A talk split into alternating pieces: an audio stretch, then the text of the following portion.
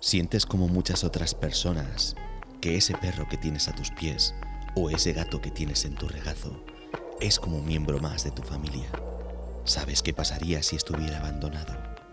Pocos saben los sacrificios que hay que hacer para tratar de dar una mejor vida a animales que lo necesitan. En el podcast de hoy trataremos de aportar algo de luz y difundir este mensaje. Porque hoy hablamos de las protectoras animales. ¿Me acompañas a saber algo más?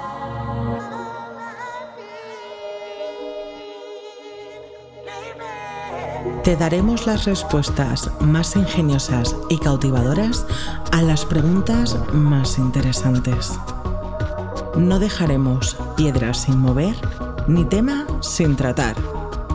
Desconecta, disfruta y prepárate para escuchar las voces del lado oscuro. Con Raúl Sotodosos. Saludos y bienvenidos un día más. Gracias por estar al otro lado escuchando lo que os queremos contar. Oscuro tema el de hoy, aunque a la vez la misma esencia de la esperanza. Poco se sabe del difícil trabajo de esa gente que dedica tanto tiempo y energía a cuidar y proteger a aquellos animales que son víctimas del abandono o de los malos tratos. Pero hoy tengo conmigo a Elena Oroz. Ella es voluntaria desde hace seis años en el Santuario de Bienestar Animal, Hope y sobre todo una gran amante y defensora de los amigos de cuatro patas. Elena, un auténtico placer tenerte hoy conmigo. Gracias por darle voz a, este gran colectivo y bienvenida al lado oscuro. Muchas gracias, Raúl. Sobre todo a ti por darnos la oportunidad de, bueno, de dar a conocer todo lo que hay detrás de, de la protección animal, del trabajo que conlleva y de los sentimientos que despierta en las personas que estamos ahí. Que no son pocos, la verdad. Bueno, pues comencemos por el principio. Te voy a pedir que nos cuentes un poco sobre las protectoras animales. Quizá la gente de a pie pues no conozca mucho los distintos colectivos que hay dentro de este gremio, ¿no? Te quiero preguntar, ¿son lo mismo protectoras que casas de acogida que, como en tu caso, protectoras que gestionan una perrera? No, a ver, hay una diferencia bastante grande una protectora de protección animal eh, de diferentes animales, ¿no? Suelen ser animales domésticos. Luego, bueno, si tenemos santuarios, pues tienen animales más de granja, caballos, burros, no tiene nada que ver. Normalmente, por la general, una protectora es gestión de animales domésticos. Y luego están las protectoras que se adentran en el mundo de la gestión de una perrera. ¿Qué diferencia hay? Pues que cuando tú gestionas una perrera, el que manda es el ayuntamiento, el que da los presupuestos es el ayuntamiento. Tú cuentas con lo que un ayuntamiento te da. Tú no eliges qué animales entran, tú no tienes un cupo de animales, es decir, tengo capacidad de 40 gatos y 60 perros, ya tengo 65 perros y 50 gatos, ya no podemos acoger más, no podemos tener más animales, cerramos. Una perrera no puede hacer eso porque es un servicio público, entonces da igual el cupo que tengas, da igual cómo tengas a los animales y las instalaciones que tengas, que tú no puedes cerrar la entrada de cualquier animal doméstico en este caso. Entonces, bueno, es más complicado porque hay más burocracia, por ejemplo, en este caso Hope, también llevamos servicio de recogida de animales en vía pública, tanto fallecidos como heridos, no solo perros, sino sobre todo gatos, y eso incluye animales ferales, que son de colonias, que hay que capturarlos, les tratamos, les llevamos al veterinario y en función de las heridas que tenga, sabemos qué decisión hay que tomar, porque claro, un gato feral, pues bueno, si tiene una rotura de mandíbula, por ejemplo, hay que coserle y hay que alimentarle por pajita, es inviable. También recogida de animales fallecidos en particulares, gestión de colonias, capturamos a tanto que están más o menos ubicadas como nuevas colonias, castramos los animales, les llevamos al veterinario, los castramos y les soltamos. Si no tiene una colonia fija, nosotros incluso dentro de la perrera tenemos una colonia propia y se hace adaptación. Entonces, bueno, un poco la diferencia es las decisiones pues depende del ayuntamiento y la gestión es más de servicio público. Igual que hay entrada de animales, pues de gente que su animal es problemático y ya no lo quiere en su casa. De repente se ha vuelto agresivo o de repente estorba en una familia. Técnicamente estamos obligados también a recoger ese tipo de animales. ¿Qué pasa? Que todo eso incluso nosotros ahora mismo tenemos lista de espera para entrada de animales por el nivel tan grande de abandono y de overbooking que tenemos, porque no tenemos sitio. Luego me preguntas de las casas de acogida. Totalmente diferente. Una casa de acogida puede ser, entre comillas, cualquier persona. Una casa de acogida es una persona que con su gran corazón quiere acoger a un animal en su casa. Las casas de acogida son algo tan necesario y tan importante porque es verdad lo que dicen de las adopciones por las casas de acogida igual. Animal que se llevan, salvan ese animal y dejan hueco para otro animal. suelen ser temporales. Hay gente que, oye, me llevo a este animal que está muy enfermo, que aquí no va a sobrevivir en una jaula hasta que se recupere o hasta que yo pueda mantenerlo. Que siempre intentas que sea hasta que sea adoptado. Normalmente las casas de acogida el coste corre a cuenta de la protectora. Muchas casas de acogida se hacen cargo de ello. Pero si no pudieran, a nosotros nos da igual.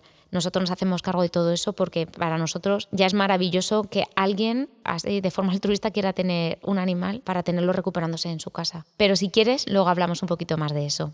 Estoy de acuerdo contigo y ojalá este podcast sirva un poquito para apoyar este mensaje, ¿no? Que es esa adopción tan necesaria, esas casas de acogida tan necesarias para que tantos animales, ¿no? Que lo necesitan puedan sobrevivir y puedan subsistir y bueno, esperemos que sirva para algo ha llegado el momento de que empecemos a profundizar un poco más en los entresijos de las protectoras. Seguro que mucha gente además ignora por completo cómo funcionan. Elena, me gustaría que nos hablaras de ello. En este caso, Hope gestionamos la protectora de Torrejón. Y ya hace unos años, la junta directiva anterior decidieron abrir un santuario también en los Santos de la Homosa, ¿no? donde allí tenemos animales de granja, caballos, burros y también tenemos perros que viven en un entorno un poquito más relajado que en la zona en la que estamos nosotros. Al final es campo, son perros que también llevan muchos años y son perros más grandes. ¿no? La protectora Hope, que gestiona el CPA, por ejemplo, eh, nosotros estamos abiertos 24/7 porque los animales no descansan el fin de semana. Hope, eh, una de las cosas que más les caracteriza es el volumen de voluntarios que hay. De hecho, son el alma, el alma de Hope. Sin ellos no funcionaría como funcionamos ahora, ¿no? porque hay tanto animal, hay poco presupuesto y no hay trabajadores. El amor por los animales de estos voluntarios, el que esto sea posible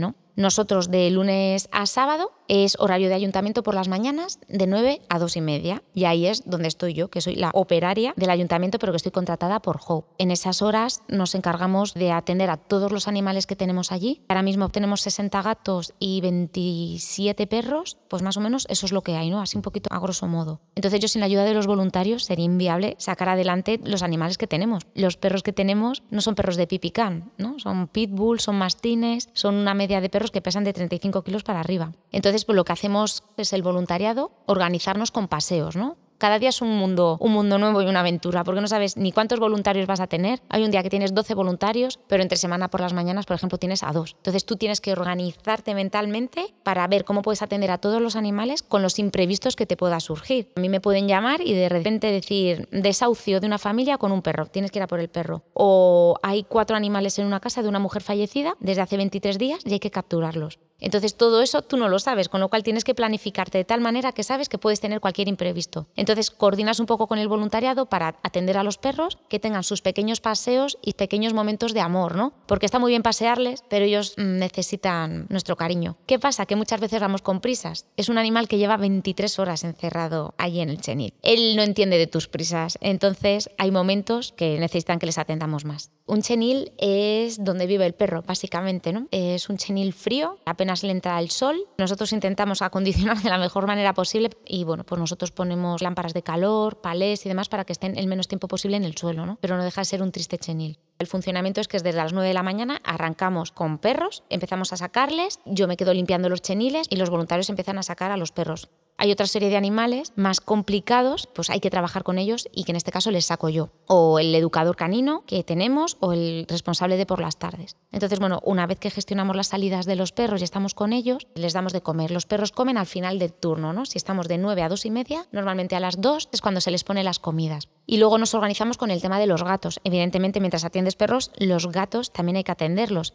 Tenemos una gatera, una distribución más grande, donde podemos tener gatos sanos que viven conjuntamente. Entonces hay que hacer adaptación para poder tenerles sueltos, pero hay un límite. Claro, no podemos tener 80 en una zona reducida, ¿no? porque nuestras gateras, por desgracia, no son las más óptimas y no son las más grandes. Todo el resto de animales, de gatos, los tenemos en jaulas o en jaulones. Tenemos una zona que se llama barracón, donde tenemos gatos en jaulas con su comida, con su arenero, cada uno individualmente. Tenemos enfermería, donde tenemos animales que vienen de la calle y tienen que pasar un tiempo de cuarentena para saber si están enfermos o no y poder pasarles a barracón y luego a gatera. Y luego tenemos hospitalización y en hospitalización sí que tenemos los animales que están enfermos o que traen hongos o que traen ácaros o que por desgracia pueden traer la paulocopenia, que es una enfermedad bastante letal en gatos, sobre todo pequeñitos, ¿no? Y enfermedades víricas, que muchas veces las enfermedades víricas en los gatos tardan hasta 15 días en asomar la cara. Entonces hay que tener muchísimo cuidado. Imagínate si tenemos que tener todo tan organizado que en hospitalización, enfermería y en barracón cada gato tiene su propia pala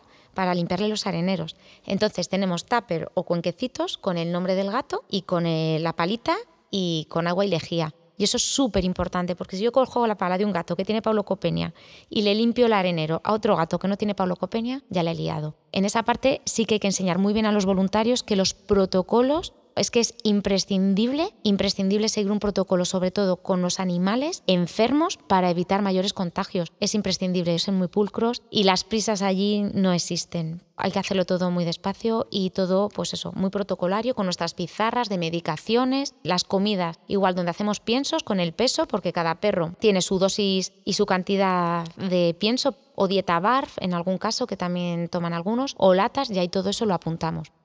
Madre mía, me dejas, me dejas abrumado de los protocolos tan firmes y tan serios, ¿no? Lo piensas fríamente y es que tiene que ser así, claro, porque puedes, como tú has dicho, liar la parda y de un sitio que está concebido para mejorar el bienestar de los animales o para salvarles incluso la vida, pues que se convierta en su tumba, pues claro. Entiendo muy bien estos protocolos de los que me has hablado y, y la verdad es que tienen mucho sentido.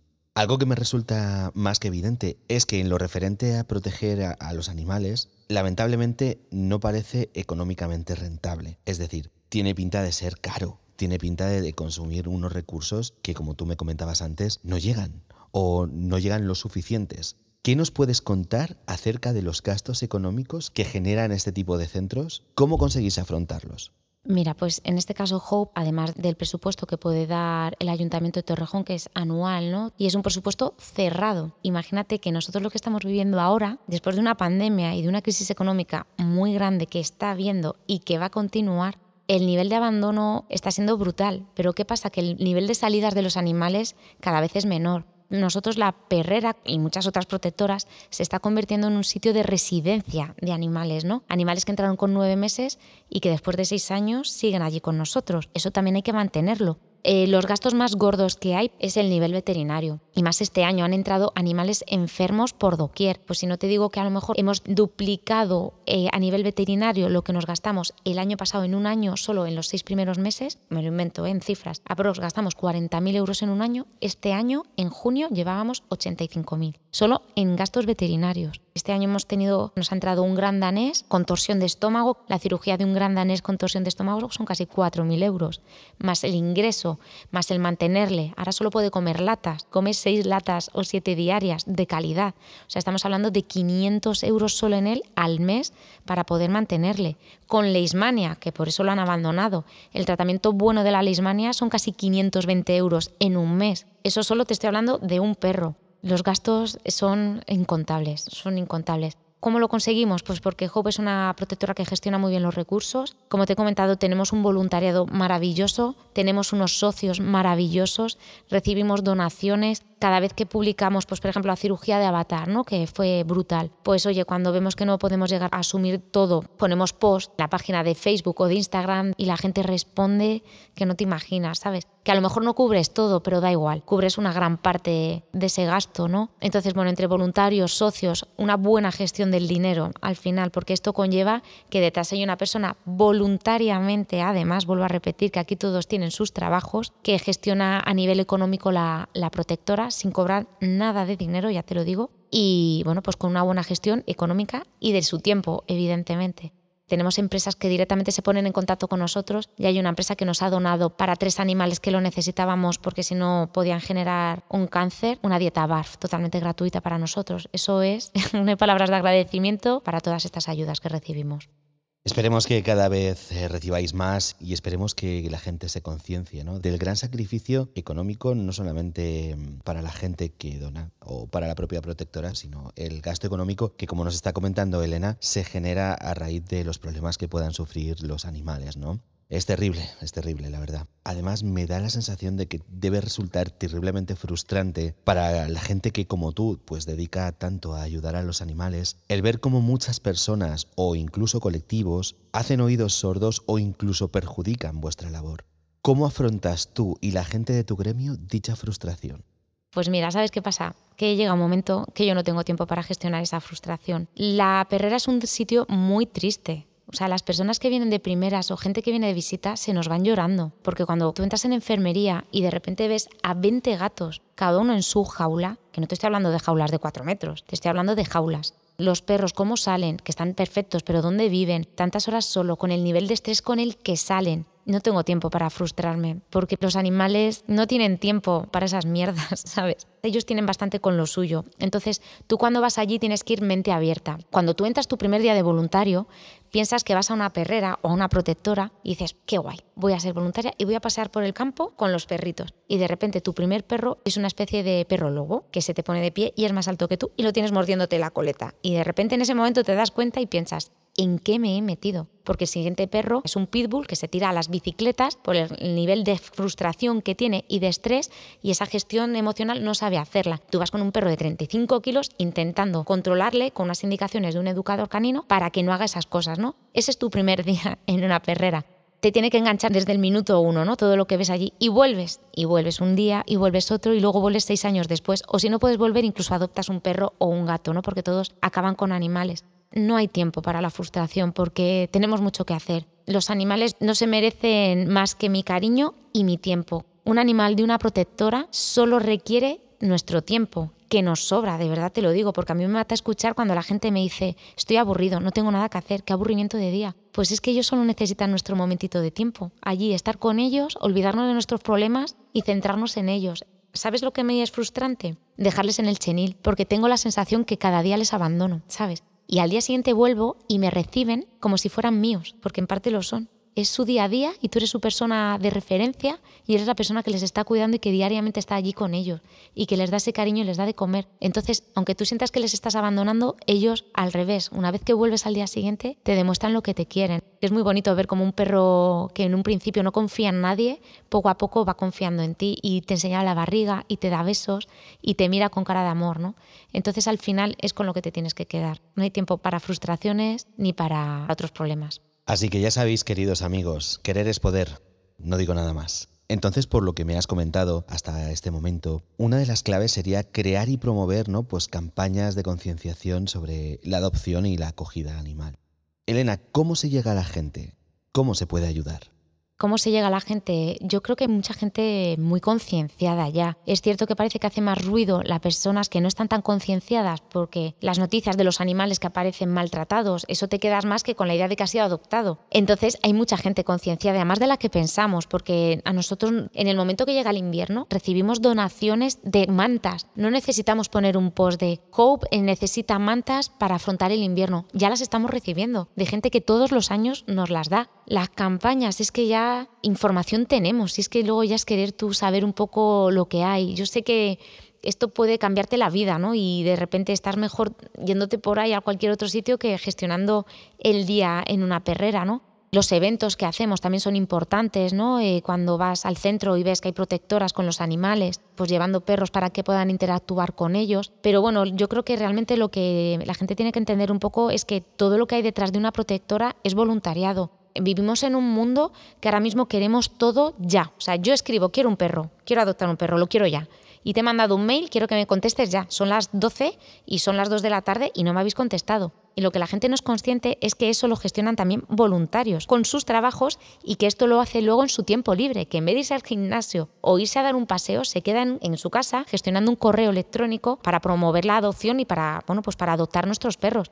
Yo no voy a entregar un perro a cualquier persona que me diga quiero un perro. Tienen que pasar unos cuestionarios, pero que en todas las protectoras, entiéndeme. Son cuestionarios para evaluar un poco la vida que lleva esa persona, dónde vive, porque a veces te escriben que quieren determinado animal, que dices, inviable que esta persona que no ha tenido animales en su vida y donde vive en pleno centro de Madrid se lleve este perro que no soporta los coches, las bicis. Sabes que la idea es, evidentemente, tener un 0% de error y que el animal que se vaya adoptado no vuelva, que muchas veces vuelve y nosotros nos encargamos de ellos y vuelven con nosotros o nos encargamos de, encontrarles otra casa. Tienen que entender que todo lleva un proceso y un tiempo. No quiero un perro y un gato ya y me lo llevo esta misma tarde, ¿no? Entonces ya te digo, el tema de la protección animal está gestionada todo por voluntarios. Y ahí es una cosa pues que también se nota, ¿no? Que al final no puedes tener tu 100% de tiempo para esto. Si algo estoy sacando en claro en este podcast es de la vital importancia ¿no? que tiene la figura del voluntario y de lo esencial, ¿no? como tú nos decías antes, es el alma de, de las protectoras. Y además, hace no mucho me hablabas también, aparte de la figura del voluntario, de la figura del padrino. ¿Podrías decir que sin su apoyo no hubierais conseguido logros eh, como los que habéis conseguido en vuestra lucha? ¿Qué tan importantes eh, son estas figuras para vosotros? A ver, cualquier figura que venga a ayudarnos es importante. Un padrino es una persona que por una cuota mensual puedes apadrinar el perro que tú quieras, ¿no? El que a ti te guste o el que nosotros a veces os aconsejamos, porque hay veces que hay gente que quiere determinados perros y viene con sus hijos y ese perro no quiere niños, ¿no? Entonces la idea es que se disfrute. Un padrino es una figura súper importante que no solo a nivel económico, para el perro es maravilloso. Son una persona o una familia que viene días X a pasear ese perro y le dedica todo el tiempo que quiera. Nunca llevárselo de viaje ni nada, pero viene a pasearle y a darle una mañana maravillosa. El protocolo es, evidentemente, que los nuevos padrinos durante las primeras salidas nunca van solos. Evidentemente, tú no puedes dar un perro que no conoce a una persona que no conoce y van acompañados las primeras veces con un voluntario y una vez que vemos que tienen buen manejo y que no hay problema, pues ya lo pueden empezar a sacar ellos solos, ¿no? A disfrutar. Entonces es maravilloso ver cómo un perro que a ti te quiere todos los días, en el momento que viene su, mm, su, padrino, pasa de ti. En cuanto le ve, se va con ellos y dice hasta luego. Es impresionante cómo cambian cuando ven al padrino, cuando ven al voluntario, porque reconocen y dicen, este día es para mí, ahora mismo, y este, este viene a darme mi día es fabuloso ver cómo vienen con niños pequeños, cómo los niños pequeños, niños muy introvertidos, con miedo a los perros, tú les das, pues oye, si tienes la suerte de tener un galguito que seas inseguro y además cómo el niño interactúa con el perro, cómo el perro interactúa con el niño. ¿Y qué pasa muchas veces? Que esos padrinos acaban adoptando a sus ahijados. No siempre, pero bueno, hay un porcentaje alto que al final muchos padrinos, después de mucho tiempo o incluso poco tiempo, acaban llevándose a ese perro a su casa. Como figura, pues es maravillosa, como todo el que viene a ayudar y aportar su granito de arena a, la protectora, porque al final es lo que te digo, vienen a dedicarles su tiempo importantes de verdad. Y la verdad es que, bueno, en este caso yo desconocía bastante lo que era la figura del padrino y me parece impresionante y, algo que, que, me encantaría poder hacer en su momento. Como ya sabes, tengo a Tara por ahí dando vueltas, pero, pero bueno, a nosotros nos encantan los perros, nos encantan los animales y es algo que no descarto en un futuro próximo. Por cambiar un poco de tercio, pero sin desviarnos por completo del tema, a día de hoy que vivimos en la era tecnológica y que no sabemos, bueno, pues despegar la, la cara del teléfono móvil, lamentablemente, ¿crees que las redes sociales son una buena herramienta para la concienciación, para el movimiento de este tipo de colectivos? Son fundamentales. De hecho, ahora mismo es lo que más se mueve. Nosotros ahora mismo de lo que más hay es el Instagram. Es súper importante estar activos en redes sociales. Las histories son brutales es que es lo que más se mira. Y de ahí muchas veces de una history se van a nuestra página web o a la página de Facebook, que es donde está actualizada, a ver ese animal y a interesarse por la protectora, pero las histories son importantísimas. Por eso nosotros siempre intentamos ser muy activos cuando estamos con los animales, tanto con gatos, con perros y bueno, con los animales que tenemos, y colgar histories los voluntarios y luego repostear, eh, Hope las repostea en su cuenta y bueno, tienen una visibilidad brutal. Entonces es muy importante ahora mismo, a ver, las redes sociales ya sabemos todos que bien utilizadas y en buenas manos son, son importantísimas, ¿no? Luego está ya un poco el límite de cada cosa. De hecho, estas navidades, una voluntaria en Twitter puso un llamamiento de que por favor la perrera de Torrejón está colapsada, porque es que estábamos colapsados. Bueno, es que mi hermana me escribió diciendo que una Instagramer y una bloguera que seguía retuiteó Pérez Reverte y desde que lo retuiteó no te puedes imaginar si no recibíamos como 300 correos al día diciendo que querían ayudar, que cómo podíamos, o sea que fue brutal. Que luego muchos de estos quedan en nada porque en el momento que la gente ve que hay unas condiciones y unas tasas de adopción se echan para atrás, pero por la general ha sido brutal. Cómo puedes llegar con, con un tuit de una chica fabulosa de 20 años que lo puso y empezó a, bueno, como la, como la pólvora. Ahora mismo es fundamental. Yo creo que casi todo lo que nos surge es de ahí, de las redes sociales. Qué importantes son. Recordad, chicos y chicas que estáis al otro lado, también pasaros por el Instagram y el Facebook y las redes sociales de aquí, de Voces del Lado Oscuro, donde siempre os mantenemos al día de todo lo que vamos subiendo y todo el contenido que creamos especialmente para vosotros. Qué genial, aunque bueno, como con casi todo seguro que en el mundo de las protectoras y según nos has, hecho medio entrever antes, bueno, pues es un lugar muy triste, lamentablemente, ¿no? Y entendemos que este mundo tiene su lado oscuro, su propio lado oscuro, ¿no? Dime, Elena, ¿has vivido algún caso particular que pudieras ponerle el título de desgarrador? Pues mira, es que cuando me haces esta pregunta, es que hay tantos.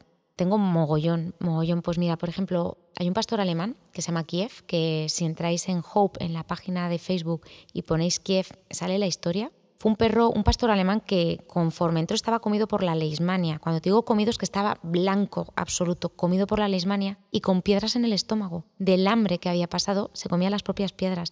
No sabemos el tiempo que lo tuvieron abandonado en una parcela allí hasta que por fin dieron aviso y lo trajeron. Y con una pata rota soldada, con lo cual estaba cojo, ¿sabes? O sea, que una rotura que no se, que no se trató, ¿no? La gente cuando te pregunta ¿qué, animal, qué edad tiene el animal, pues hombre, a prox nosotros nos basamos en el estado y en la boca. ¿Qué pasa? Que ese animal venía destrozado y consideramos que tendría como de 8 a 10 años. Una vez que se puso en nuestras manos, a nivel veterinario, operaciones, tratamiento para la leishmania, le pusimos una cama para las articulaciones verle fue brutal, ¿eh? ¿Te quedas con eso? No. Lo que te quedas es eh, luego con el proceso de mejora que tuvo. O sea, tú no te puedes imaginar cómo un animal hecho mierda era feliz allí. ¿Por qué? Porque tenía su chenil con su cama y su agua y su comida diaria. Y todos los días, por la mañana y por la tarde, le sacábamos.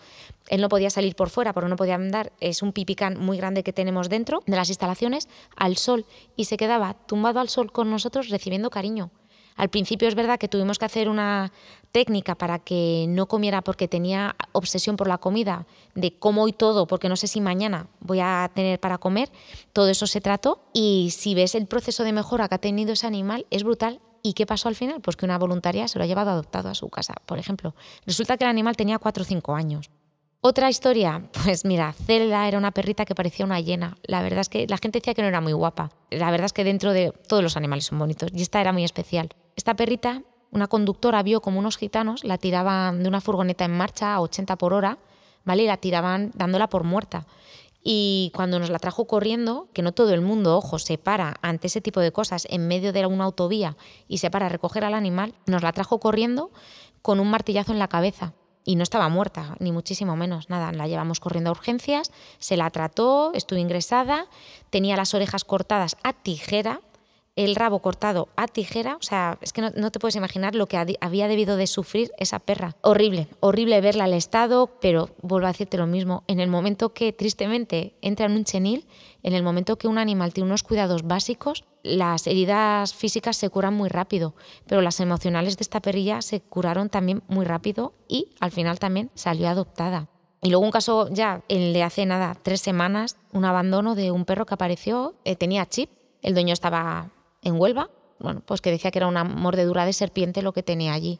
¿Qué problema hay ante este tipo de cosas? Que cuando tiene chip eh, nosotros no podemos tratar a un animal porque se nos ha denunciado incluso. ¿eh? Entonces, cuando un animal tiene dueño, nosotros no podemos ni siquiera llevarle al veterinario, más que nosotros hacerle las curas, porque además un veterinario tampoco puede atenderle. No es tuyo el animal, ¿no? Entonces, eso empezó a crecer, empezó a crecer y a rasgarse todo por todas partes. No te puedes imaginar como una doble cabeza. Ya tuve que llamar al dueño y suplicarle que nos lo cediera gratis, porque lo que no quería era pagar, que me daba igual, o sea, que me da igual que pague 200 euros, que nos des al perro, que lo que queremos es llevarle al veterinario.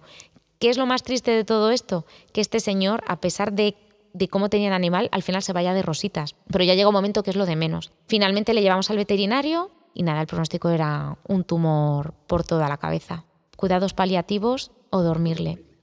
Así que, nada, no te queda otra. Les acompañas, por supuesto, allí no se deja ningún animal, nos los llevamos al CPA, le dimos un día maravilloso, nos lo llevamos de excursión, comió del McDonald's con nosotras y luego, por desgracia, tuvimos que llevarle a, a dormirle, pero en todo momento siempre acompañado. Es muy triste, pero luego a la vez es, que es esperanza y es amor en su estado puro. O sea, mucha gente que usa la palabra cariño y amor en, en su vida muchas veces no tiene ni puñetera idea de lo que realmente es y amor es lo que te transmiten estos animales. Un animal no hace falta que le colmes de cosas, que le dediques un poquito de tu tiempo, le des un poquito de cariño, en fin Es una pena, pero tenemos que terminar el podcast de hoy. Pero me gustaría terminar el podcast pidiéndote que les digas unas palabras a nuestros oyentes, que como tú quieran aportar su granito de arena, así como aquellos que no tienen corazón y hacen daño y abandonan a sus mascotas.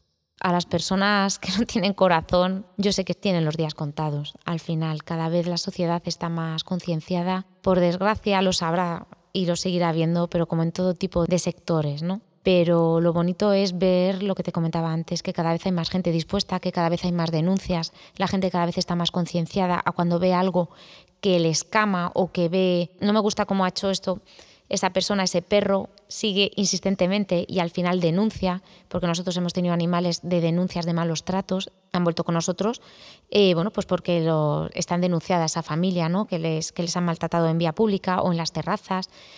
Lo más importante es que esa gente tiene los días contados, de verdad. Pero claro, lo que hay que hacer es no mirar para otro lado, como en todo en la vida, ¿no? Pero ante cualquier tipo de maltrato no hay que mirar hacia otro lado, porque al final los animales no pueden hablar por sí mismos, no pueden decidir por sí mismos, ¿no? Tenemos que ayudarles. Entonces la única manera es no mirar para otro lado y cuando creamos o tengamos una pequeña duda de algo, asesorarnos y denunciar denunciar porque la policía está obligada a intervenir, el SEPRONA está obligado a intervenir y si no, pues se habla con una protectora y se hace todo, todo lo posible. Entonces es súper importante no mirar para, para otro lado, ¿no? ¿Qué es lo que te decía? Que allí, que parece un sitio triste, pero lo que te quería decir es que al final un sitio tan triste, entre comillas, ¿cómo sirve para un voluntario o para una trabajadora, en este caso, irte con el alma tan llena? ¿Sabes? Porque al final esos animales solo nos tienen a nosotros. Y tú entras allí, pues a lo mejor has tenido un día malísimo discutiendo, la gente viene de trabajar con un día negro y te vas allí y una perra que no ha querido andar nunca con nadie, ese día decide darte el mejor paseo de su vida y le ha decidido que se lo hace contigo. Entonces, tenemos que ser un poquito más, más altruistas, ¿no? Porque al final, de todas formas, esto altruismo tampoco tiene, porque al final te llevas más tú de lo que te dan ellos te lo llevas tú. Todo esto son actos de amor, ¿no? Entonces creo que cualquier acto de amor es, es imprescindible en esta vida y sobre todo para estos seres que no tienen ni voz ni voto ahora mismo ni en la sociedad y por desgracia en ningún, en ningún sitio. Qué precioso mensaje. Espero que, cale hondo en el alma y en el corazón de la gente porque llega. Ya sabéis, chicos y chicas que estáis al otro lado y mis queridos oyentes, hay que adoptar, hay que acoger, hay que evitar las páginas donde, entre comillas, nos pongan que nos regalen animales. El dinero que invertirías en, comprar una mascota podría alimentar, vacunar y literalmente salvar a muchos animales desamparados. Ayudemos a las protectoras y a las casas de acogida como buenamente podamos. No olvidéis que no son cosas, que son seres vivos. De corazón, te deseo muchísimo ánimo y muchísima fuerza para afrontar tu día a día, que no es fácil. Siempre tendrás todo mi apoyo y te doy las gracias a nivel personal por todo lo que haces y por tu compañía y por haberme dedicado este ratito. Gracias, Elena. Nada, yo principalmente también a ti darte las gracias por la oportunidad de poder participar en algo tan interesante y tan necesario, que ojalá más gente pues invirtiera también su tiempo en dejar ver y en dar voz a, todo este tipo de, problemas, porque no deja de ser un problema en la sociedad que queremos ocultar ¿no? un poco. Entonces, nada, te doy a ti las gracias por darme la oportunidad de, dejar expresar todo lo que hacemos allí. Un auténtico y verdadero placer haber podido dar voz eh, no solamente a estos colectivos que muchas veces no lo tienen, sino a estos animales que tanto nos dan, que lamentablemente no pueden decirlo. No olvidéis visitar la web de esta grandísima protectora www.hope.org. En ella podréis eh, desde estar informados sobre todo lo referente al bienestar animal, hasta colaborar con ellos o incluso acceder a los formularios para adoptar o acoger a vuestra próxima mascota, que seguro, seguro que le dais muchísimo, muchísimo amor. Y a vosotros que estáis ahí, gracias por hacer que esto sea posible. Un fuerte abrazo y hasta la próxima. No olvides pasarte por nuestras redes sociales, así como las de nuestros invitados. Si quieres darnos tu apoyo, lo puedes hacer a través de Patreon. Recibirás contenido exclusivo. Y si no quieres perderte ninguno de nuestros podcasts, suscríbete.